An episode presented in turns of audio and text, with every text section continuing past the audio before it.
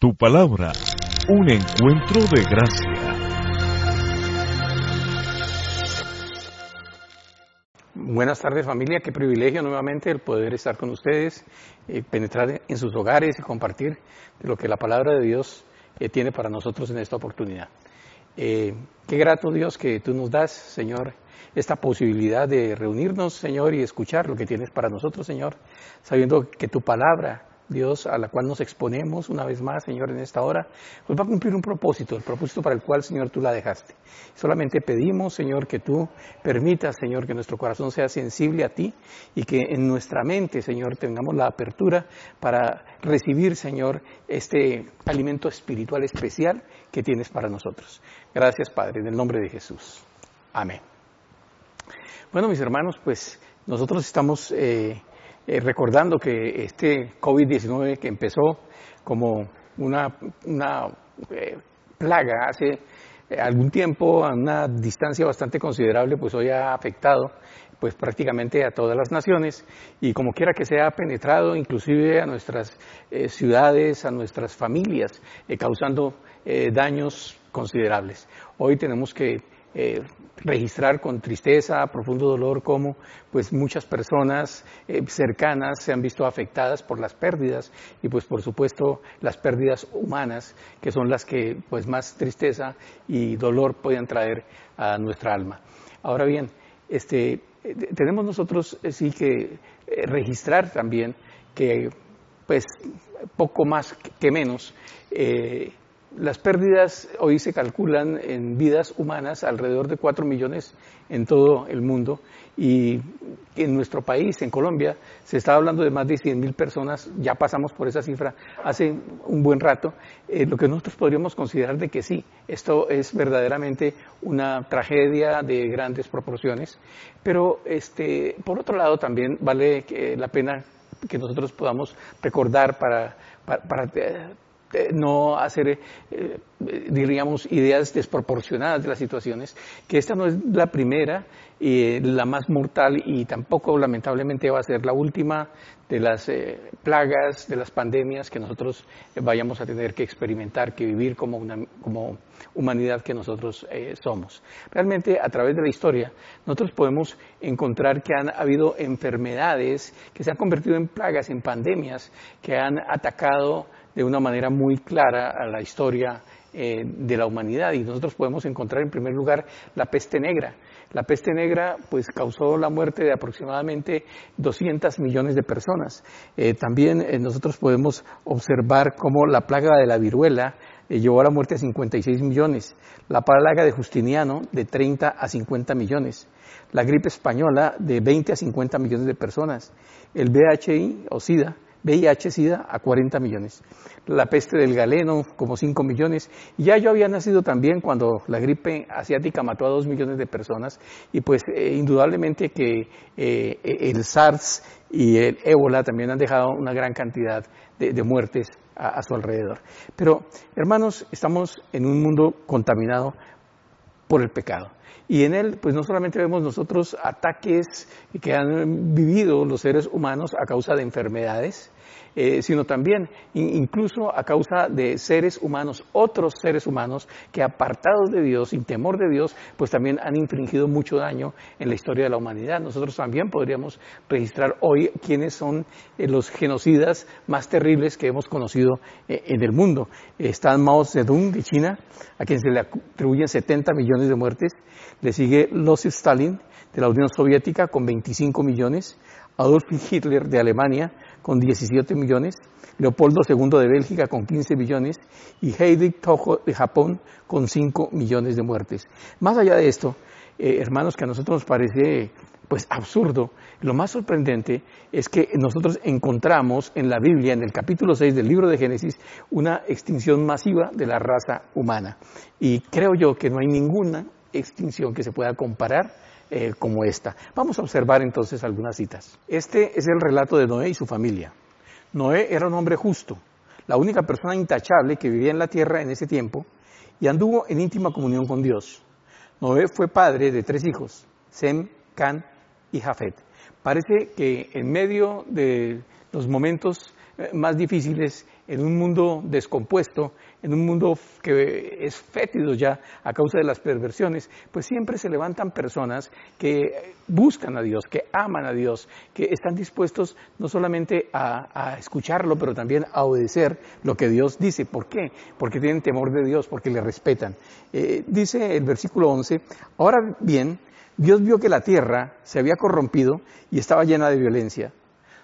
Dios observó toda la corrupción que había en el mundo, porque todos en la tierra eran corruptos. Entonces Dios le dijo a Noé, he decidido destruir a todas las criaturas vivientes, porque han llenado la tierra de violencia.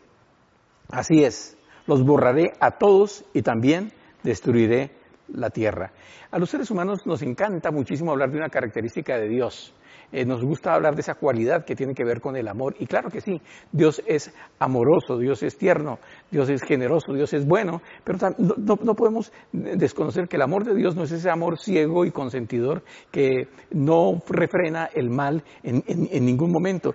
Dios, que es misericordioso, también es justo y como creador, como Señor de este universo, pues Él tiene toda la potestad para hacer con el universo lo que Él considere conveniente y en su momento, pues también traer castigo a la tierra.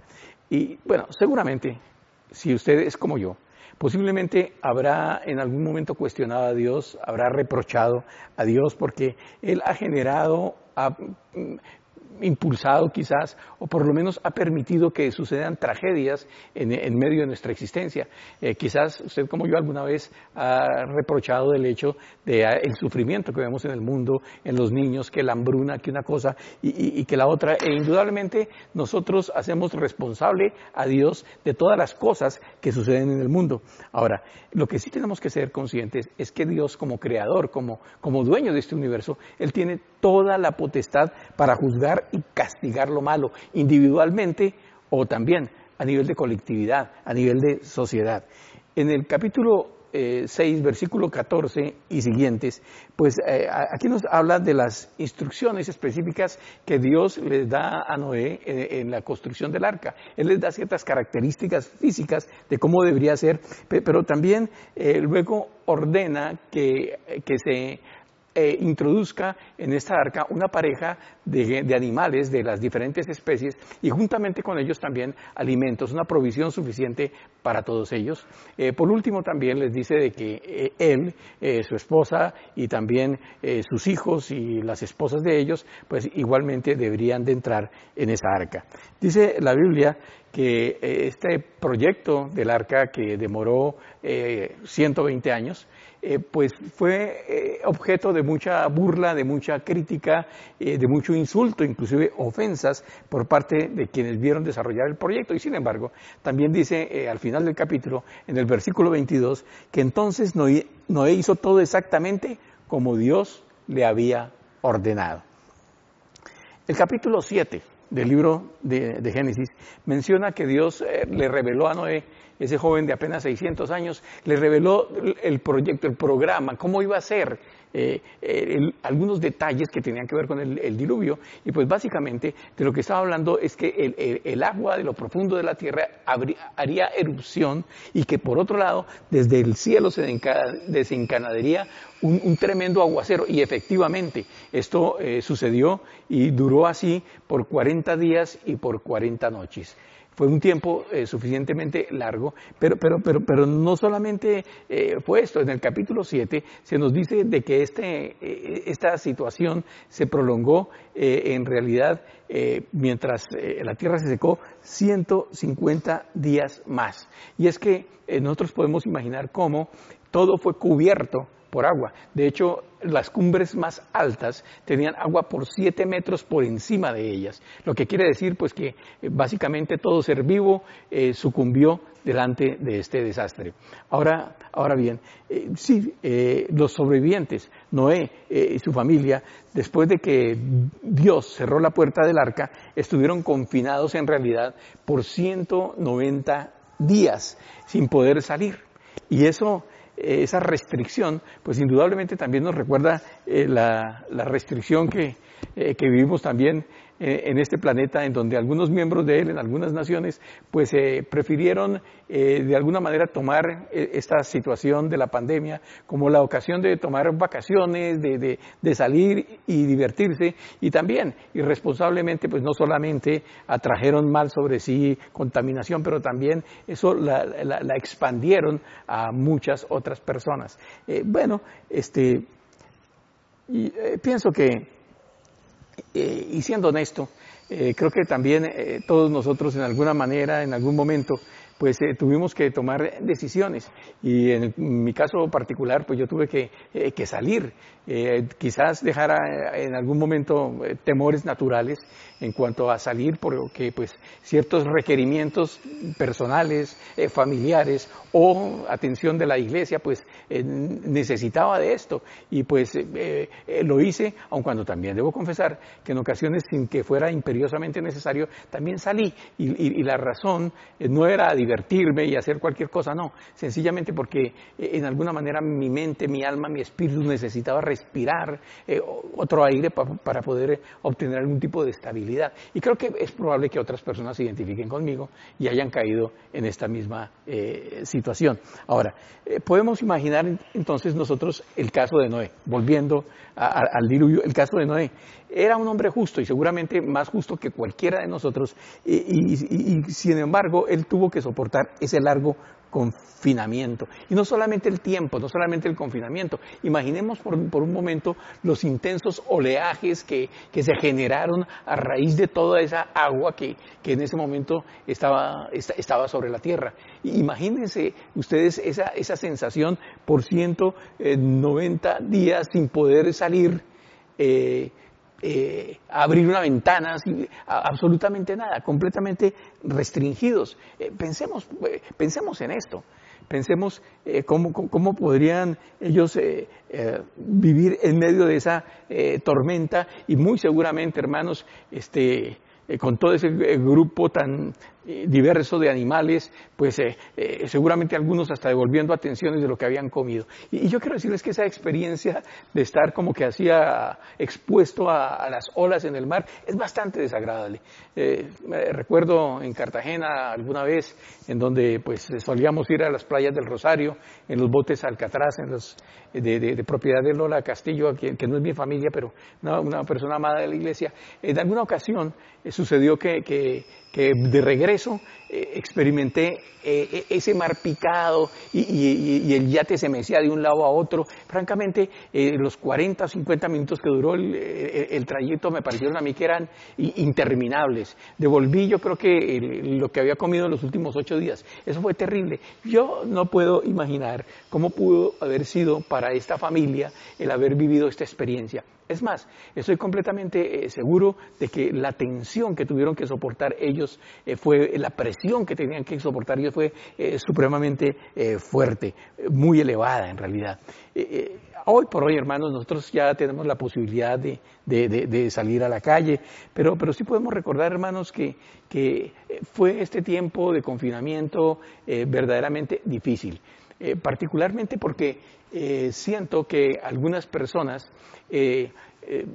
tuvieron que vivir eh, experiencias amargas con personas eh, que son parte de su misma familia y sin embargo con las cuales no existía un trato. Eh, eran como extraños viviendo bajo el mismo techo. Lo que tenían en común era el mismo tipo de sangre y llave de la misma puerta, pero, pero, pero realmente eran completamente ajenos, extraños. Y seguramente en medio de toda esa lucha, bueno, eh, también pensemos que Noé eh, no tenía los privilegios que se tienen hoy en día, ¿verdad? Él no tenía ni televisión, ni celular, ni internet, ni nada de esas cosas, y, quizás nosotros sí, y sin embargo la presión fue, fue, demasiada. Creo que algunos eh, incluso pudieron aprovechar bien esa circunstancia para acercarse a su familia, para conocerse y quizás para, para en alguna manera dirimir conflictos que estaban viviendo desde muchos años atrás, y, Dios en su bondad permite eso. Y, creo que lo peor de todo, hermanos, cuántas personas no, eh, de pronto tuvieron o tuvimos la oportunidad de acercarnos a Dios porque eh, habíamos estado demasiado lejos, hermanos.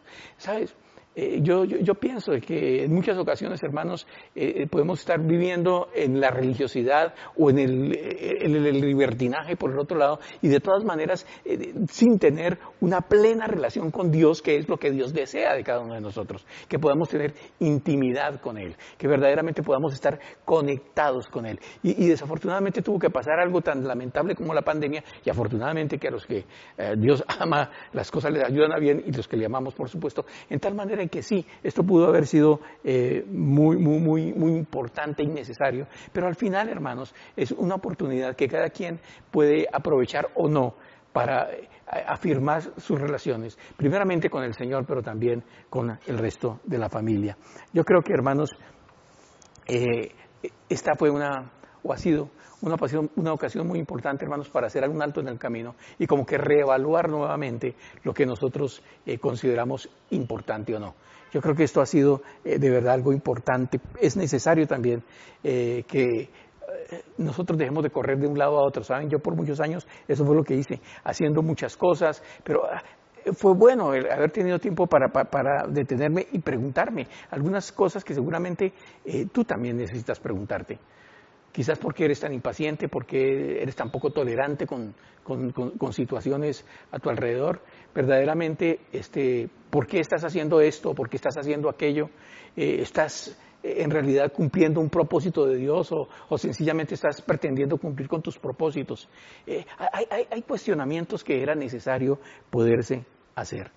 Ahora, en el capítulo 8, en el libro de Génesis, se, se, precisa que 12 eh, meses y medio después, año y medio después, para ser bien, eh, bien, bien exactos, después de que comenzara este diluvio, la tierra por fin eh, pues se secó y entonces Dios le da a Noé el aval pues para que, para que desembarque.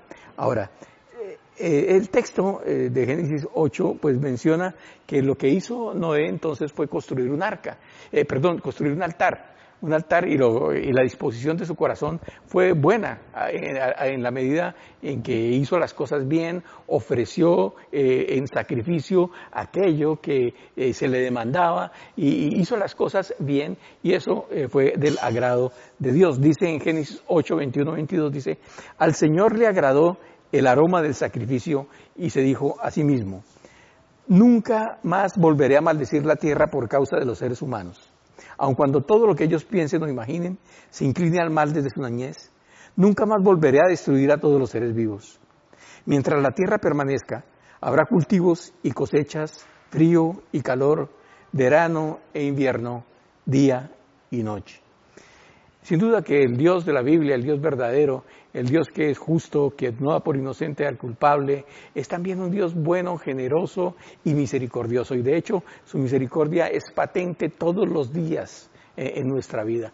Eh, realmente si Dios no nos tratara con misericordia, sino simplemente con justicia, pues cada uno de nosotros tendría que pagar con su vida eh, el pecado en el cual haya podido caer. Hermanos, nosotros lo único que merecemos es es la muerte, por la violencia, por la perversión, y que Dios eh, es, testigo de todo lo que ha tenido o todo lo que nosotros hemos hecho. Y realmente Dios ha querido eh, tener de nosotros misericordia cuando eh, la perversión ha sobrepasado los límites, como en los tiempos de Noé, exactamente, y quizás peor.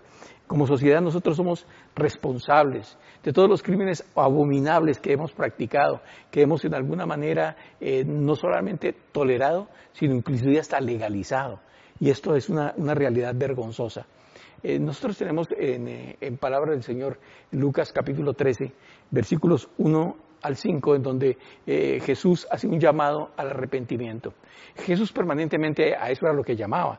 Eh, esa era, su predicación, él predicaba la necesidad de arrepentirse, del arrepentimiento. Y aquí está hablando a aquellas personas en aquel momento, pero también a todos aquellos que hoy por hoy también están lamentándose por las tragedias que ven, por las tragedias que viven, pero siguen endurecidos en su corazón. Y fíjese lo que dice en Lucas 13.1. Eh, dice, en esos días le informaron a Jesús que Pilato había asesinado a varias personas de Galilea mientras ofrecían sacrificios en el templo. ¿Piensas que estos galileos eran peores pecadores que todas las demás personas de Galilea? Preguntó Jesús. ¿Por eso sufrieron? De ninguna manera. Y ustedes también perecerán a menos que se arrepientan de sus pecados y vuelvan a Dios. ¿Y qué piensan de los 18 que murieron cuando la torre de Siloé les cayó encima? ¿Acaso eran los peores pecadores de Jerusalén? No.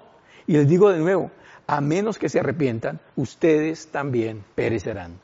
Entre los cientos de comentarios sarcásticos que yo escuché, y particularmente al inicio de la pandemia, eh, pues hubo algunos de que em, mencionaban cómo eh, las naciones que en algún momento se consideraron las más poderosas de la Tierra, o por lo menos las más progresistas, las más, eh, más, más avanzadas, al punto de, no solamente imponer el, tema del aborto, sino de, avalarlo en naciones como, como obviamente China, en donde se generó toda esta situación. No sabemos hasta qué punto hubo responsabilidad accidental, incidental humana en toda esta situación, pero, pero, pero como quiera que sea, eh, naciones eh, como China, como Italia, Francia, España, que avalaban el aborto y fueron las, las, primeras naciones que aportaron la mayor cantidad de muertos en aquel entonces. E interesantemente, irónicamente, los menos afectados eh, eran los niños, y aún son los niños los menos afectados, ¿verdad? Y yo creo que, es aún todavía más irónico el pensar que en medio del confinamiento, en medio de la pandemia, pues todas las cosas, establecimientos y demás debieron cerrar. ¿Cuántas vidas de seres humanos inocentes no nacidos eh, se salvaron sencillamente porque las clínicas de aborto también estaban cerradas? Yo creo que, que vale la pena reflexionar en eso. Ahora, quizás tú que aquí estás escuchando este mensaje, pues eh, indudablemente eres un sobreviviente de la pandemia, pues tú puedas decir, bueno, eh, yo, yo, yo, yo, por ahora estoy bien y ojalá no me toque. Pero yo quiero decirte que aun cuando te toque, aunque cuando realmente eso sí te afecte, eh, realmente la pandemia no es lo peor de todo. Porque a la verdad, hermanos, usted y yo algún día vamos a morir. Eso es así para todos los hombres. El problema, hermanos, que, que tiene que ver con el juicio el juicio al que nosotros seremos sometidos como pecadores. Y la única manera de evitar ese juicio, de evitar la condenación, que es consecuencia lógica de ese juicio, la condenación eterna, la única manera de evitar esto, hermanos, es que nosotros hoy podamos reconocer nuestra verdadera condición, que podamos arrepentirnos de la clase de vida que hemos llevado independientemente de Dios, que nosotros podamos eh, pedir a Él perdón por esos pecados, que podamos pedir reconciliación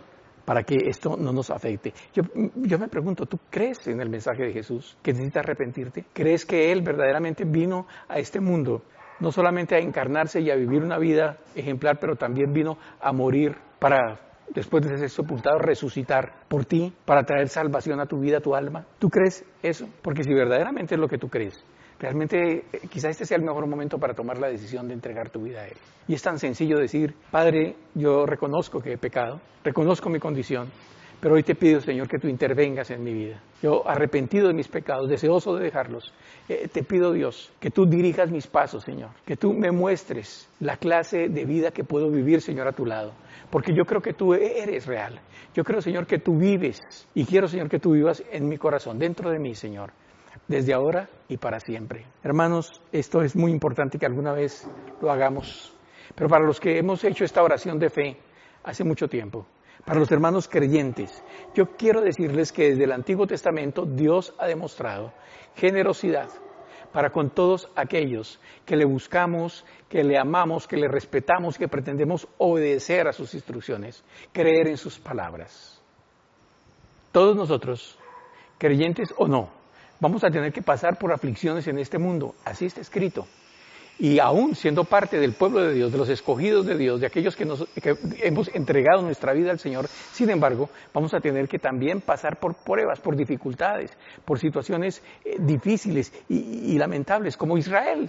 El pueblo escogido de Dios también fue esclavizado en muchas ocasiones y sabemos por la historia de que ha sido quizás el pueblo más perseguido en la humanidad. Y podemos eh, eh, recordar palabras proféticas que a través de Jeremías Dios también dio a, su pueblo. Eh, dice, pero benditos son los que confían en el Señor y han hecho que el Señor sea su esperanza y confianza. Son como árboles plantados junto a la ribera de un río con raíces que se hunden en las aguas. A estos árboles no les afecta el calor ni temen los largos meses de sequía. Sus hojas están siempre verdes y nunca dejan de producir fruto. Soy consciente de la angustia, de la desesperación, de la incertidumbre, de la gran incertidumbre que hoy vive el mundo a causa de la crisis que ha generado eh, esta pandemia. Soy consciente de que la crisis es obviamente social, humanitaria, económica, eh, espiritual. Eh, en todos los órdenes se ha presentado esta crisis y pues obviamente en el tema de la salud. Nosotros vemos completamente impactado nuestro mundo. Sin embargo, hermanos, yo quiero decirles que nosotros como creyentes tenemos todo lo necesario porque hemos sido plantados en Dios. Y, ese ser plantados en Dios nos permite asegurarnos de que estamos eh, nosotros dispuestos y listos para sobrevivir, sobrevivir, a toda clase de invierno, de diluvio, de sequedad, a, toda clase de desierto, a toda clase de situación difícil por la que nosotros tengamos que pasar, toda tierra árida que tengamos que enfrentar en esta vida, porque Dios está con nosotros. Nosotros hoy podemos tener la seguridad de que Dios es el arquitecto perfecto de nuestro destino eterno y confiar plenamente en sus palabras y sus promesas. Nuestro futuro en Dios está asegurado. Ahora, sí, es muy lamentable que ocurran esas tragedias tan duras, tan dolorosas, que han dejado eh, tanta, tanta tristeza en el corazón de, nosotros, de nuestras familias, de seres queridos, que hoy pues eh, están afectados porque, porque hemos perdido, hemos perdido eh, a otros. Pero hermanos, Qué lamentable es que tengan que pasar situaciones eh, tan dolorosas, tan rudas, tan duras como las que están pasando para que eh, se están pasando para que eh, podamos captar que realmente Dios está llamando nuestra atención, está llamando la atención de aquellas personas que hoy endurecidas en su corazón están culpando a otros, renegando de Dios, blasfemando en contra suya, viviendo de cualquier manera y, pues obviamente esto no sirve absolutamente de nada.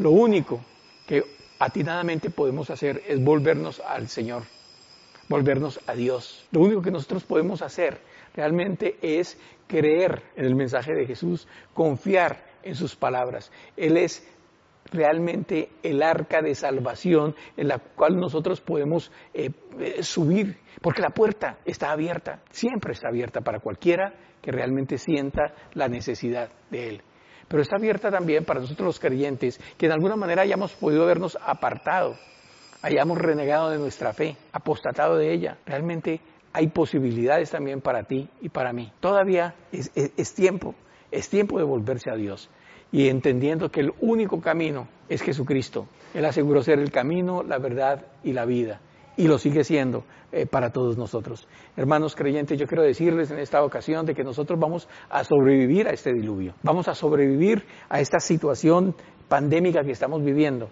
Nosotros vamos a salir adelante. Y quizás, aun cuando tuviésemos que perecer en ella, podemos superar la prueba, podemos llegar con bien hasta el final. Que ojalá, hermanos, esta, esta dura prueba sea el momento en que algunas personas entiendan su necesidad de volverse a Dios. Nosotros, creyentes, tenemos la seguridad de que Dios no ha perdido el control. Dios no perdió el control en los días de Noé. Dios no ha perdido el control en ninguna época de nuestra humanidad. Dios no ha perdido el control hoy. Él tiene todo, todo, todo, como en los días de Noé, perfectamente visualizado. Y sí, permite que ocurran cosas difíciles, cosas tremendas, pero al final, aunque nosotros no lo podamos entender mucho menos explicar, todo redundará en beneficio de aquellos que le amamos, le tenemos, le tememos, le respetamos y le obedecemos.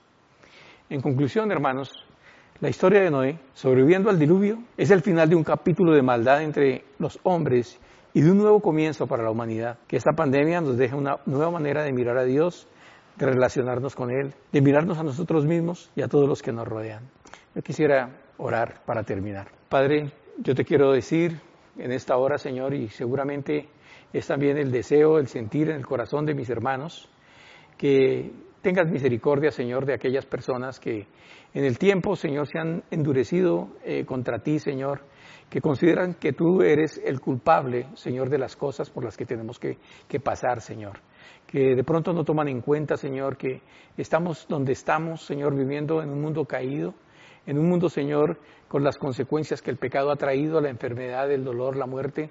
Eh, Dios sencillamente a causa, Dios de nosotros mismos. Porque como seres humanos, Señor, eh, hemos pecado, pero que eh, Dios, personas endurecidas en su corazón, Señor, puedan ser tocadas por tu Espíritu Santo, Señor, y, Dios que se vuelvan a ti que arrepentidas, Señor, puedan también disfrutar, Señor, de esa salvación, de esa vida eterna, Señor, que tú ofreces a todos aquellos, Señor, que, que vuelven a ti, Señor, para que Dios, personas como ellas, empiecen a pensar y actuar de una manera completamente diferente, Señor. Hoy te pido, Dios, glorifícate en medio de nuestra situación. Tú conoces la situación particular de cada una de las familias, Señor, que estamos eh, escuchando este mensaje, Señor. Que Dios podamos entender los tiempos, que podamos entender, Señor, los momentos, que Dios como, como iglesia, fundamentados en el temor de ti, Señor, podamos eh, vivir de una manera diferente, podamos estar escuchando plenamente tu voz, Señor, que podamos estar recibiendo esas enseñanzas que tú nos das, Señor, y que Dios seamos sensibles para poder identificar la manera en que en cómo podemos servir, Señor, eh, mejor a otras personas, Señor, que hoy quizás como nunca antes eh, tenemos la oportunidad, Señor, de servirles. Que podamos, Señor, ser diferencia por la manera, Dios, en cómo actuamos, con la, por la manera en cómo, en, cómo, en cómo pensamos, Señor, por las actitudes, Señor, que hay en nosotros que marcan, Señor, esa diferencia. Que podamos estar siguiendo las pisadas, Señor, que tú ah, dejaste, Señor, eh, para nosotros que Dios del cielo, en medio de estas situaciones inestables, de estas situaciones, Señor, que son un desafío para todos nosotros, estemos, Señor, no solamente dispuestos, sino accionemos, Señor, para cumplir con la gran comisión, la gran tarea, Señor, que nos has encomendado. Y que Dios para ello no estemos dependiendo, Señor, de la sabiduría humana, pero estemos dependiendo, Señor, de tu poder de ese poder, Señor, que hay en tu Evangelio, Dios. Que guiados por tu Espíritu Santo, Señor, podamos tener eh, las palabras oportunas en los momentos adecuados, Señor, para liberarlas y para ponerlas en la mente y en el corazón, Señor, de quienes nos escuchen, Señor. Que esas ah, autoridades, Señor, que, tú has eh, colocado, Señor, en este mundo, en, los diferentes estamentos, en las diferentes instituciones, Señor, también puedan recibir guía tuya, Señor que tengan también, Señor, la sensibilidad, la humildad suficiente para entender, Señor, que eh, por grandes que parezcan apartados de ti, Señor, nada pueden hacer, Señor. Y que como ya lo hicieron otros en el pasado, puedan confesar, Señor, puedan confesar que tú eres el Señor de sus vidas. Dios del cielo, que guiados por ti, Señor, por tus palabras, Señor, por los parámetros que tú has dejado, Señor, en la Escritura, puedan guiar, Señor, con sabiduría a sus pueblos, a sus naciones, Padre. Te pedimos porque Dios, eh, no solamente Dios eh, esta, pero todas las iglesias, Señor, estemos cumpliendo, Señor, con los propósitos que tú nos has dejado, Señor. Que tengamos, Señor, eh, la sabiduría, el discernimiento, Dios, como seres humanos, que tenemos la posibilidad, Señor, de decidir eh, tomar, Señor, los caminos correctos, los caminos que tú, Señor, has trazado delante de nosotros, Señor. Y Dios, hoy de manera especial también, Señor, quiero pedirte primeramente por las personas, Señor, que, que están haciendo frente en primera línea en el campo de la salud.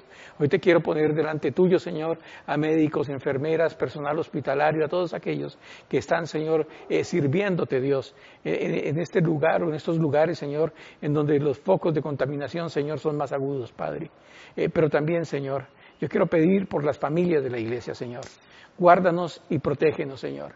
Y aquellos, Dios, que hemos pasado por la experiencia de, eh, Señor, eh, perder seres queridos cercanos, Señor, que tu fortaleza, Señor, que tu gracia nos siga acompañando, Señor, que, que el consuelo, Señor, que tú traes al, corazón, Señor, de los seres humanos, eh, Dios, sea evidente, Señor, en momentos difíciles como estos. Te damos gracias, Dios, porque tenemos la certeza de que no solamente tú nos estás escuchando, también, Señor, sabemos que tú responderás. Gracias, Dios, en el precioso nombre de Jesús. Amén y amén. Gracias hermanos, el Señor continúe bendiciéndoles.